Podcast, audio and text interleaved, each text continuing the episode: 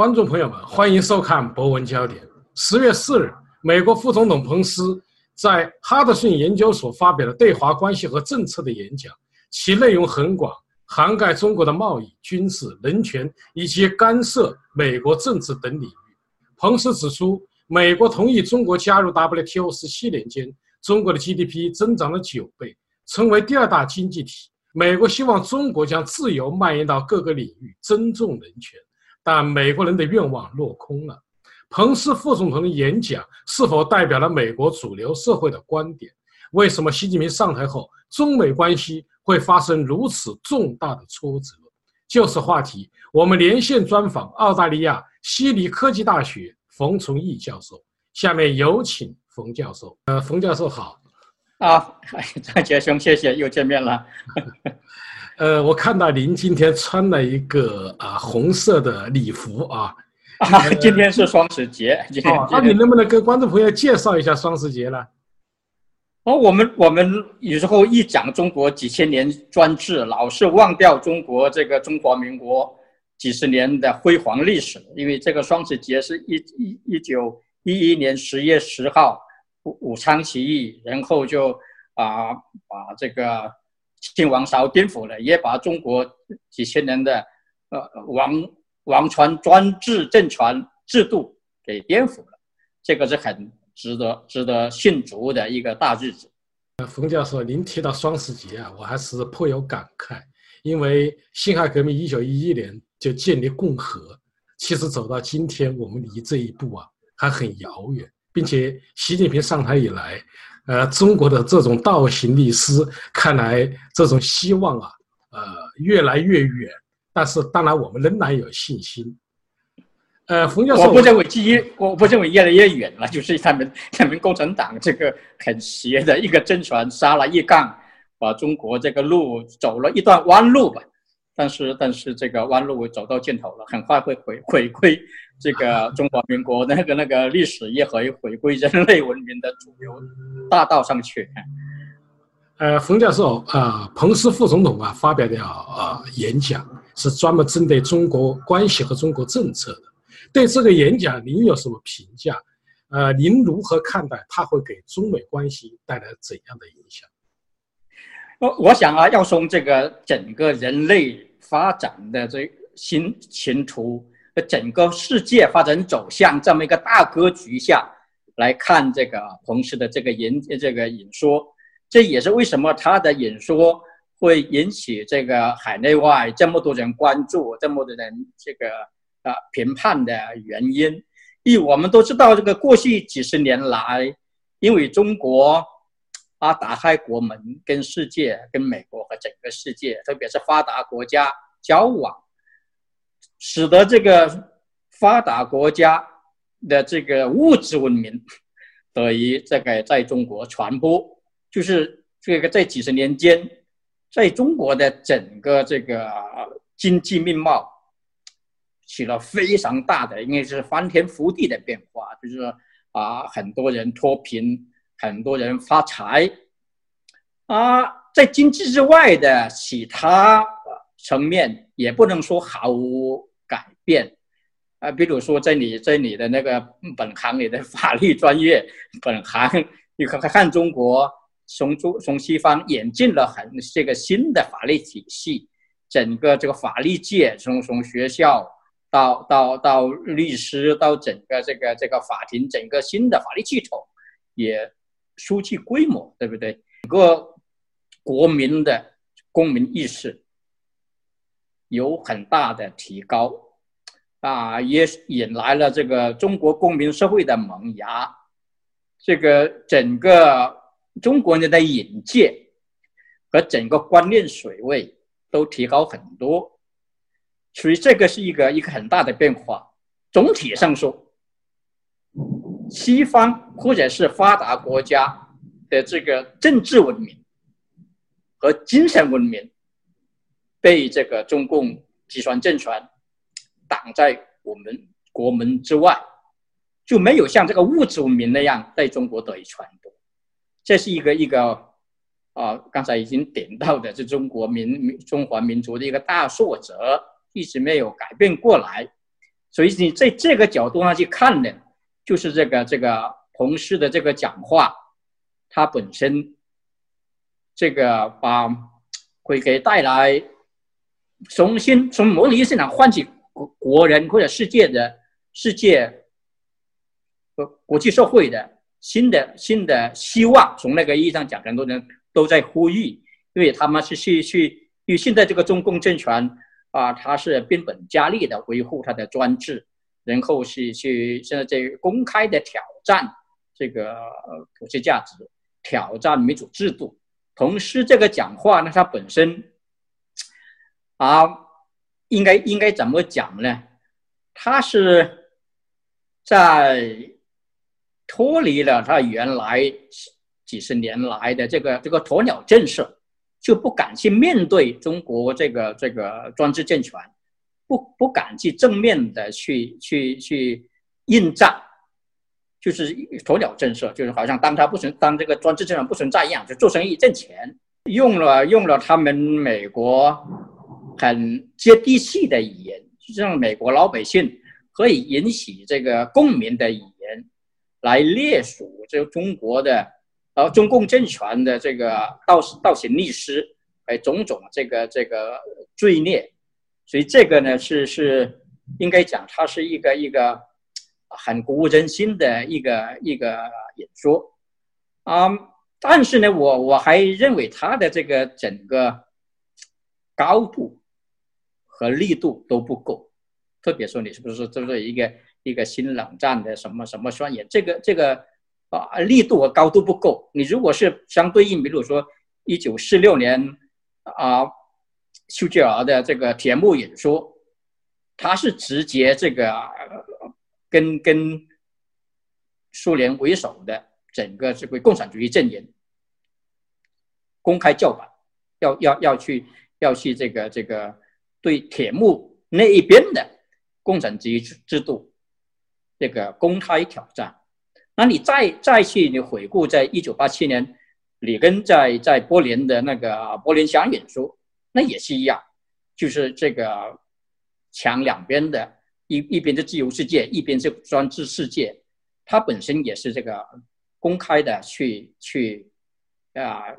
挑战整个共产主义阵营，挑战整个共产主义制度的。所以现在这个彭斯这个演说呢，没有提到那个高度。就即使说啊啊，川普在在联大不久之前的那个那个演讲，也只是一笔带过啊，把把这个 委内瑞拉 反击社会主义，他 没有没有正面的把把中共政权提出来。呃，冯教授，您刚才啊评价了彭斯啊副总统的讲话，您认为呢？应该说，还是西方社会在觉醒，在转变，改变了过去鸵鸟的政治，但是呢，也存在着高度和认识深度的问题。呃，那么我就想啊，因为目前彭斯的讲话在国内已经引起，特别是知识界引起了巨大的反响，大家都在惊呼一个新冷战时代的到来。呃，那么对于新冷战，呃，您怎么看待？中美之间会爆发新冷战吗？因因为我记得记得今年年初我到纽约之后，我跟你讲过这个啊，我我我不接受这个新冷战这个概念，因为因为在我的眼界里头，冷战一直就没有结束，就是这个，嗯就彭斯这个演说，那大家那么重视，当然是他是一个美国整个一个。啊，对华战略战略上的转变，就是原来的这个讲他的 engagement 也是交好的，跟中共交好的一个战略，转向现在的这种这种 confrontation，也是这个去去对峙、去去去啊交锋的一个战略，这个是大转大转变，这个意义是很重大。但是冷战呢，就是我们知道刚才已经提到这个冷战。啊，在我的分析框架里头是有两次冷战。第一次冷战呢，就是从从这个啊，一九四六年 休吉尔的这个铁幕演说，一直到一九九一年八幺九，这个呃，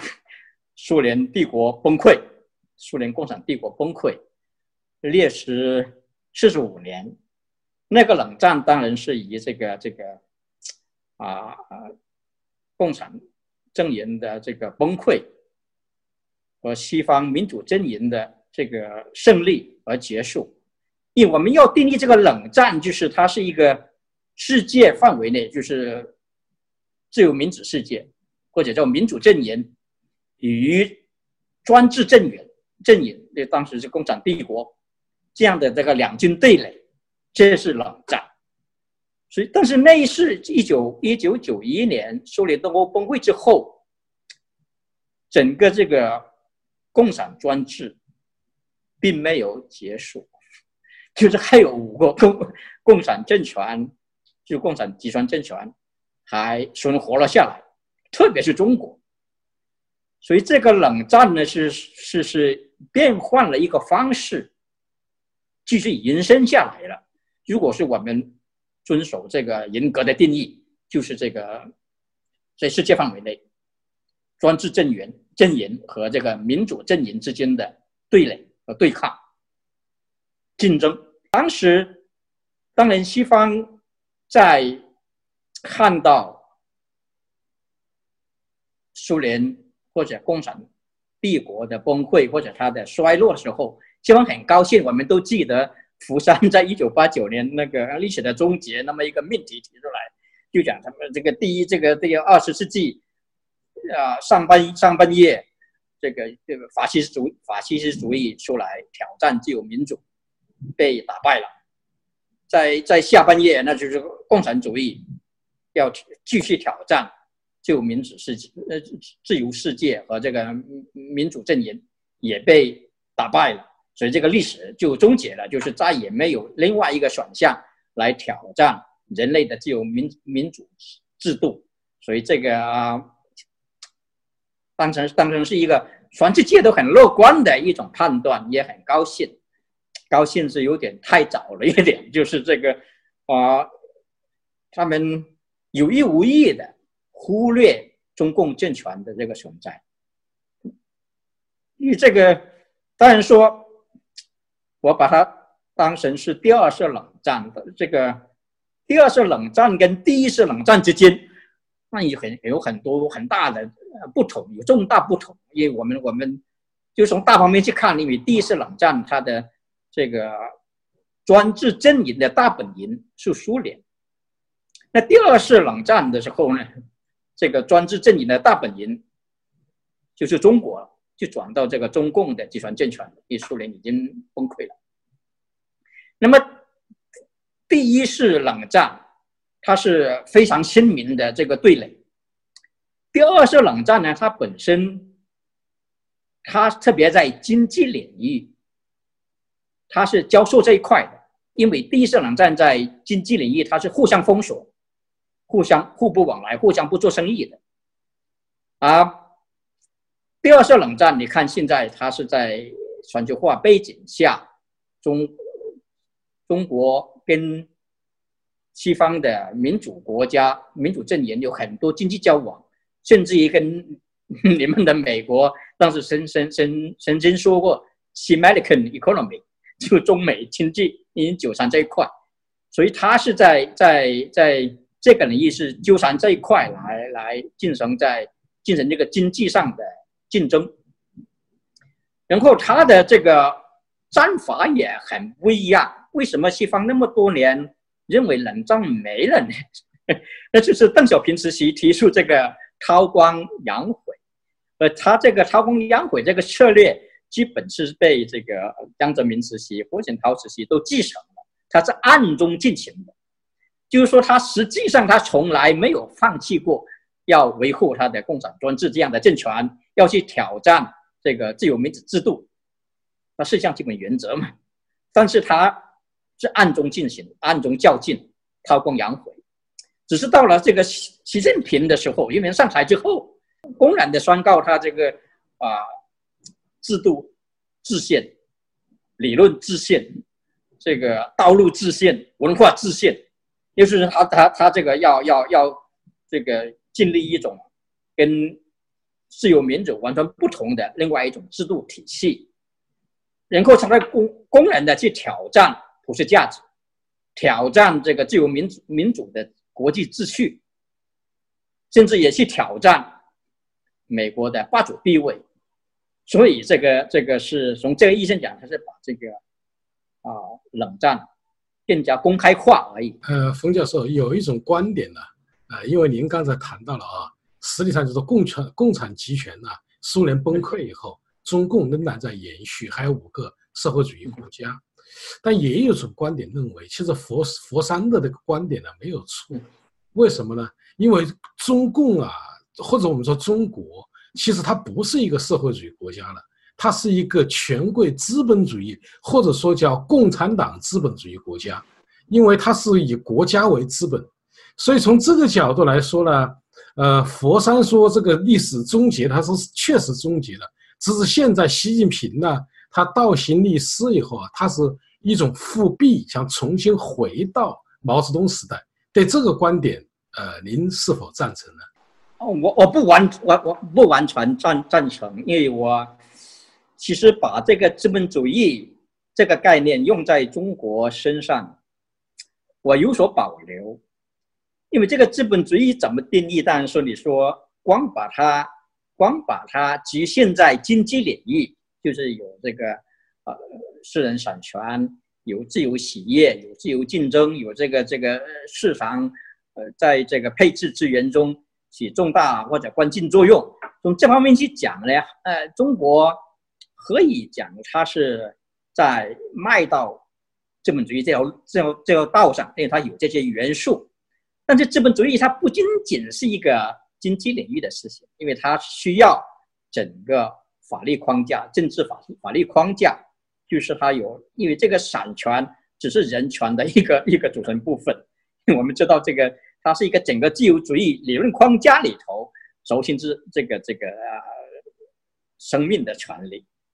你说在延伸出来是有这个财产的权利。那为了保证这个生命和财产的权利，还有一个。自由权利就是这个自由成为权利，就我与生俱来保护我的生命，我有这个信仰、言论、这个角色各方面的自由，当然也有去这个拥有财产、去交换市场交换、是在发家致富的自由。所以从这方面，这个资本主义在经济方面的这个这个市场经济的制度，只是自由主义框架里头一个组成部分。因为这个自由主义的框架，还有自由民主的法治政治框架这么一个制度里头，所以从这个意义上讲呢，中国我是很有保留的，想用这个用资本主义来去啊定义中国，所以我还是坚持我我因我在写文章或者在讲话之后，我还是坚持用这个后集团社会这么个国家，就是它是从原来的集团共产集团演变过来。它后集团就是维持着一党专政的这个啊政治上的一元化，在经济和文化社会生活方面放开某些领域给私人空间，给这个市场有一点的啊空间去发展。当然，有人也把它当然是说做的半市场经济、半资本主义，但也可以接受。你就是你说啊，因为刚才有这个私人产权嘛。有这个在这个市市场嘛，有资本级市场嘛，也跟这个国际上的自由国际这个资本市场交往，也也也会说，但是我说更更准确的啊定义，还是一个后集团的社会。中国从从毛泽东死之后，就从集团社会转化成后集团社会，然后向啊国际开放，也就刚才所讲的，他卷进了这个呃这个全球化的大潮。让这个西方发达国家的物质文明可以在中国传播，所以这个中国人民呢，运用他们得到的那么一点点自由，来去这个啊创造财富，也是利用从西方转传进来的这个资金、资资资金、技术啊管理经验，这种文明成果来去发展中国经济。所以这这几十年间，啊，让这个中国啊实现工业化、城市化，当然还有这个以工业化和城市化相伴随的这个经济起飞，因为这个我们知道是所有的大民族或者是国家在工业化和这个城市化时期，它都有一个经济起飞的一个阶段，所以这个。我从来就没有讲中国有什么经济奇迹。如果你实现这个，在这个这个时段里头，你不不管是英国、美国、法国、日本啊、台湾、新加坡，那一个国家只要是在这个阶段，它都是很高的增长率。所以这个是一个一个一个发展演变的一个历程过来。所以它它本身这种这种演进到现在呢，它是有资本主义的元素演演进进来。但是现在西方好多人就是把它定义成国家资本主义，你叫它国家社会主义也行，啊，它是跟这个自由市场资本主义，跟跟这个西方由自由民主这样的政治法律框架底下的资本主义，它还是两种不同的制度，所以这个这个对垒是很很很明显的。就是他对这个中共政权所进行的冷战，他有意无意的忽略。因为这个，我们都可以回顾。我不知道你那时候你们是不是已经去了美国？就是在九十年代初，把这个美国的最惠国待遇跟跟人权脱钩，让中国。完全是一个没有不符合条件的一个非市场经济体，拉进这个这个国际贸易组织进来，就说它是违反这个世贸组织本身的本身的这个啊规章制度了，原则了，去把这一个非非市场经济的经济体啊把它拉进这，你要你要再回溯这个历史，就是美国和整个西方民主阵营去跟中国交好。他一开始，他是为了对付苏联共产帝国，那后来呢，为了他自身的这个经济利益，就是要去开拓占全人类五分之一人口的那个广大的中国市场，所以他是有这种经济利益上的考虑来去这个接纳中国，跟中国交好，可是你这样的。一个一个一个大战略底下，你可以从另外一个角度上讲，也就是说，这个这个利令智昏，就是光为了发财，就是这个光看到这个啊金钱眼开，利令智昏，然后就是这个再也不去坚守他回立国的一些基本的一个价值理念，对维护西方的。这个自由民主制度，啊，把把它看得很大，所以这样的话呢，就是让使得这个中共政权可以得寸进尺，就是他他不仅仅是在国内非常残酷的镇压民主力量，封锁这个自由民主意识，也在这个自由民主国家里头。大搞统战，这是渗透来去散布这个中共病毒，把很多腐败的这个这个呃行为带到这个西方世界来，所以这个对于整个世界都造成一个非常大的影响。你你想想看，我们刚才讲到福山里面提到当时的这个乐观的一个想法，你也想到以当时的这个。世界的这个全球化、市场化、民主化这样的大潮，是是好像是所向无敌的一个一个大势头。可是中国靠这个暴力镇压站稳脚跟之后呢，它是在一定意义上，它是挡住了这个世界民主化的浪潮。所以这样的话呢，也让这个一些本来已经转化成。民主国家的东欧共产党国家，包括俄国，包括匈牙利，他也扭过头来看中国的经济发展很好啊。那还有还还有像像土耳其啊，像其他国家，都认为这个这个经济繁荣不一定要跟自由民主挂钩，靠这个专制约回发展经济，所以这样的它这样的事情，它是一一个在世界范围内对这个现代人类文明、对这个自由民主制度、对这个法治宪政提出了全面的挑战。所以现在就是应该讲，西方已经总结这个养虎为患的这么一种一种一种结呃结果，开始是啊由一些有识之士提出来，现在是鼓起勇气来，勇敢的直面现实，勇敢的去去面对中共政权的挑战。嗯冯教授，您知道啊，从今年初开始啊，川普总统开打贸易战，就有不同的说法。有的认为呢，仅仅这是为了经济利益。但是彭斯的讲话，包括川普后面的一系列的讲话，又使我们感觉到了，呃，他似乎呃醉翁之意不在酒。那么您认为，呃，中美贸易战到底目的是什么？它的结局会怎么样呢？你你你你靠近川普了，这个你回去问川普，他心里究竟怎么想的？就他的内心世界，可能他自己才知道。啊，但是呢，这个贸易战它本身就是因为社会它它是连在一块的，这个现在已经已经啊列出这个贸易联谊了，因为它这个刚才我讲的这个讲过这个第二次冷战，它本身的一个缠斗，它不像第二第一次冷战那样这个。壁垒森严的那那种那种那种啊，互相经济封锁，所以这个他的这个战法当然也不一样，就是他是在在经济上进行这个竞争，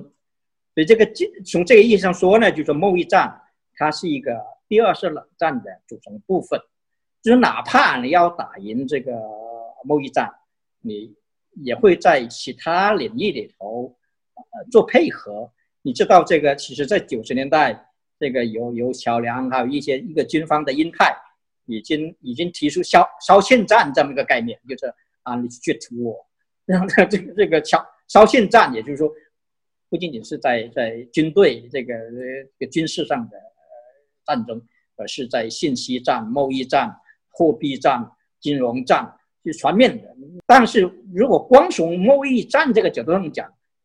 那中共当然是必输无疑，因为它本身。啊，它现在在在，它不掌控、不掌握这个核核心技术。这这些年来，我刚才讲过，他是中国人民是去去去啊，应用了西方的技术、西方的资金和管理经验来去来去啊，创造目前的经济繁荣。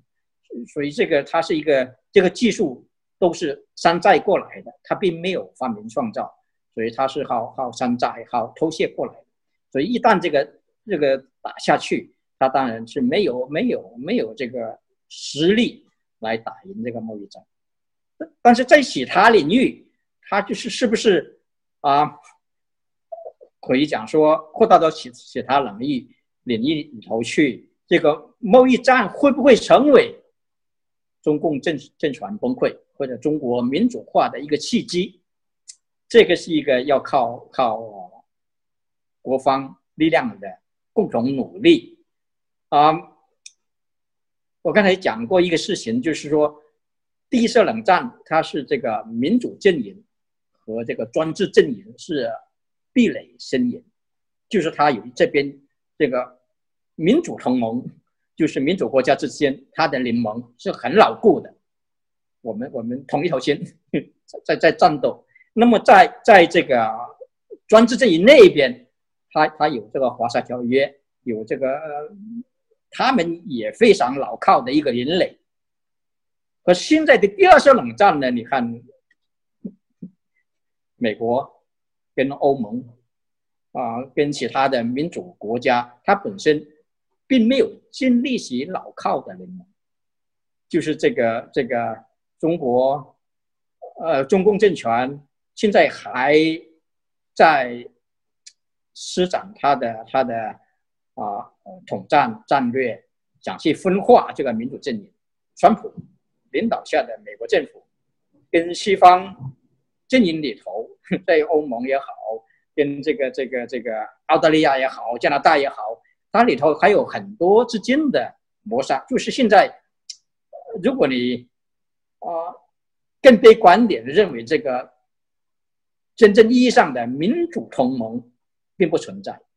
就他们之间之间有配合，有有，特别在对付这个中国贸易上的问题，他们有配合，但是。他们就真正站在一个战壕里头，为自由民主而战，去改变这个政权，去支持中国的自由民主，包括你们在美国，对不对？他们并没有这个派人派呃发发发钱支持你们。OK，这个这个像像像冷闭塞冷战时期，这个是很鲜明的。现在他并没有走这一步，所以这个这个还有在中国国内的。维权运动的力量，还有民主自由人士，怎么去去应对现在这种局面？所以，所以说要真正说，如果说说贸易战会成为中国民主化的契机，还需要国方力量啊做更大的努力。也就是我一开始就是讲这个红师这么一个一个演讲，高度不够，力度也不够。冯教授，刚才您的贸易战啊，对这个彭斯的讲话，已经我们已经谈了很多了。现在我们把目光啊放在中国，呃，关于习近平啊执政第一个五年过去了，现在进入第二个五年，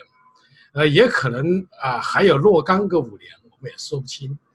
现在针对习近平呢，有两种不同的看法，一种认为呢，从他执政以来就没显示出什么智慧。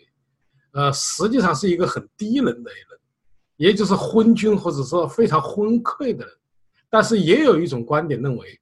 是小看习近平了。习近平其实有一套治国理政的方略，他是一个可能跟毛泽东差不多的，就是说他是具有雄才伟略的一个人。那么我想听听您的看法。我根本不赞同这个说说习近平有什么雄才大略，什么雄才伟略，或者或者像毛那样的枭雄。啊啊，不是，一点都不是，就是他，因为我们讲他是，以前我记得跟你做节目时，把他当成二讲说成是二愣子，因为他的这个这个愚蠢蛮横，主要是指他在这个价值体系、价值理念和他的知识知识结构方面的严重缺陷，就是他没有根本就没有能力去去去理解这个普世价值。没有能力去去去理解这个当代中国社会和这个当代世界的这个发展的大趋势，所以他是还很蒙昧的去要要把这个体制这个集权体制维护下去，要要传之万代，所以这从这个意义上，他是一个非常愚蠢、非常蒙昧的一个人，所以这个这个没有任何智慧可言，所以这是一个一个一个进判断。但是说，如果是说从这个权力斗争这个角度去看，就是他这个巩固他的政权，扩大他的权力，啊，应该讲他很精通权术，也非常的心狠手辣，就是就是说他的雄才大略是装出来的，也是他们那些奴才们给吹出来的，就是从治国这个这个理政方面的。那个角度上去说，但是从从他这个个人的这个权力斗争角度上讲，他他是有他的他的这个啊权术很精通，靠这个这个厂工就是工厂制度吧，这个这个靠这个中纪委啊来铲除政敌，靠这个中共的这个这个维稳体制。来去摧残整个公民社会，这个他做的非常到位。而呃，然后他现在在他在巩固他自己权位之后，他也非常有心计的去维持某种意义上的恐怖平衡。他在依靠王岐山之后，他并没有把。曾庆红那一方 就是在在他们太子党领域或者在这个政权里头很有影响的。另外一方斩尽杀绝，他就没有去直接挑战曾庆红，或者是或者是现在当然已跟已经跟跟跟曾庆红已经分疏分离的这个啊江泽民，就是他还维持下来，他就是在在王岐山在派势力和这个曾庆红在派势力之间。搞平衡，以免一方做大，来去来去威胁他的他的最高统治权。所以，所以我讲他在在权术方面，还他他有自己的很很很精到的一面。嗯，有那些人就想他雄才大略，这是把两个概念给混合了，就是这个你这个权力斗争中的权术和治国这个理政方面的才能。混为一谈，这个是一个很大的误区。呃，冯教授，我们再谈谈中共啊。现在关于中共未来呀会走向，也有三种说法。第一种呢，就是说，哎呀，秋后的战马蹦不了几天了，这贸易战一开打，可能很快就会完蛋了。第二种观点呢，就是它会逐渐的衰亡，但这个过程呢，可能还比较长。第三种观点呢，就认为。这个这个这个中共啊，可现在实际上还是青春期，他还要继续做大，并且最终呢，他会统治世界，他要实现他的帝国梦想。所以，针对中共的判断，您的看法是什么呢？我对这三种，这对这三种说说法都都不赞同。就是，哦，其实我第第第一种说法说他现在。立刻会会会崩解，就是贸易战是最最后一根稻草，压会压倒它。刚才已经说过，以这个目前的这场贸易战高度不够，力度不够，而且其他力量如何配合，现在还有待啊后来的发展，还要看这个，无论是世界还是中国社会。各种力量之间，特别是这个世界上的民主阵营和中国的这个民主力量之间，他们是不是能够联手起来、联合起来，共同对付这个中共集团这个非常邪的政权呢？当然，我们讲这个专制政权，它是。一个不确定因素很多的政权，这这个一一个一个一个政权体系，它很很可能会有某种啊激激发事件的这种偶然事件啊，把它整个整个体系里头呃捅捅出一个突破口来，然后哗啦啦它就垮下去了，这个可能性是存在的。但但但是你如果从从常规分析角度上讲呢？就是他要还要有赖于不同势力的啊努力。如果你讲到到第二个衰竭的这个进程，我们讲，它原来是在习近平之前的一个大趋势。你想想到江泽民时代的闷声发大财，就是他他打冷战，他本身是底气不足，他本身是维护这个政权，他也底气不足，就是这个这个邓小平。不争论，到这个江泽民闷声发大财，到胡锦涛不折腾，就是他他本身呢，就是他知道他是属于这个弱势，啊，他也想维持政权，但是呢，他他是啊，在实际上他是慢慢的收缩，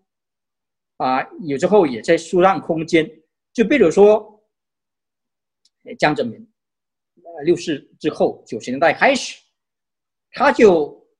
跟跟整个世界在交往过程中，他签署了二十二个人权法约啊，就是人权公约，就是他是要要要加入那种那种那种那种世界体系里头去的，也是切肩导带，要转到这个呃世贸里头去。那么这个在在胡温时期。温家宝他是不断的谈这个普世价值，啊，胡锦涛也也谈这个共同价值，所以他是认知这个这个这个大潮的，只不过现在所提的这个什么二十二十四制的这个社会主义啊核心价值观，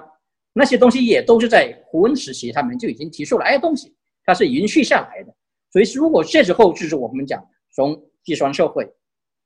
到后集团社社会，它的对社会的控制能力在消减，对控对社会的控制在不断的松弛里头，中国社会里头的这个民主力量、民主意识、公民社会都在成长。所以这样的情况底下呢，它就一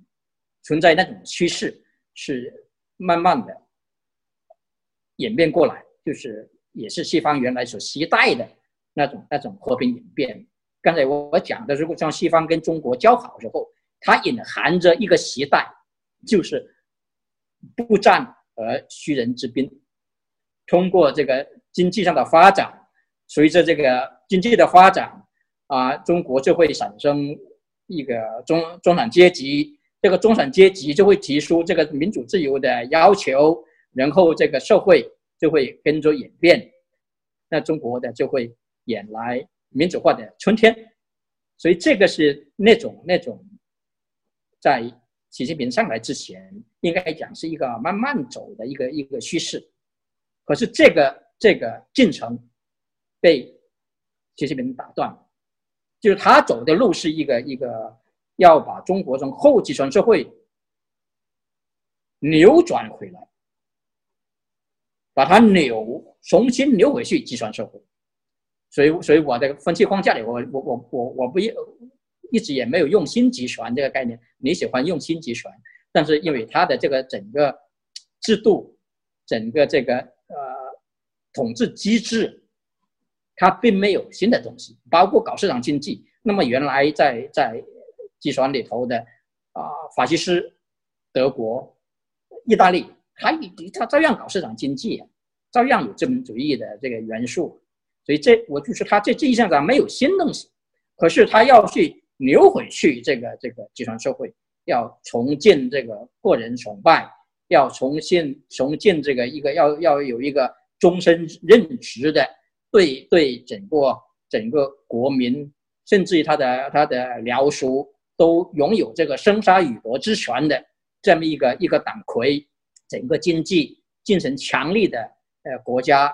干预，去去遏制私有化的进程，来要把国企做到过做强，然后在在在特别在社会上，要把这个互联网也要管起来，要把这个公民社会。已经萌芽的公民社会彻底灭掉，所以这个是他把这个原来中国通过这种松弛啊一个缓慢，但是一个一个啊不断的这种演变进程被他打断掉，这是第二种，我我也不同意，就是就是说是现在还还可以，因为他他是用这种很很蛮横的手段把它打断掉。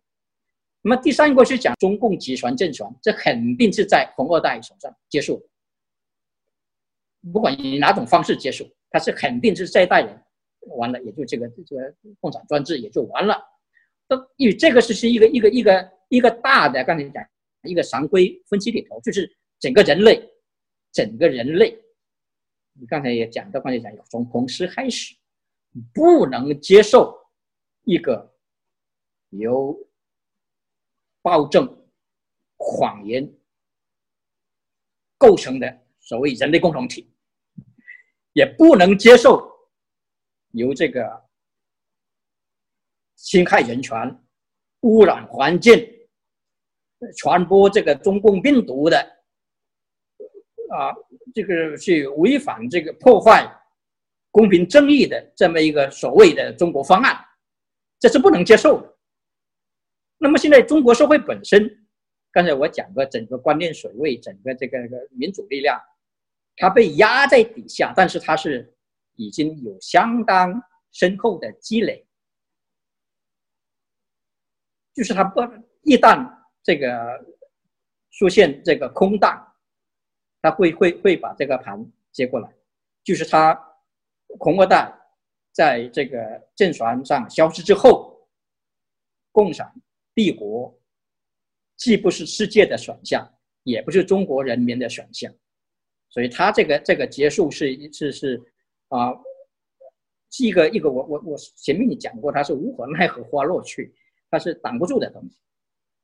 观众朋友们，冯教授指出，彭斯副总统的演讲代表了以美国为首西方国家的主流观点。一个正在对世界和平形成威胁的中国，已经引起了世界的不安。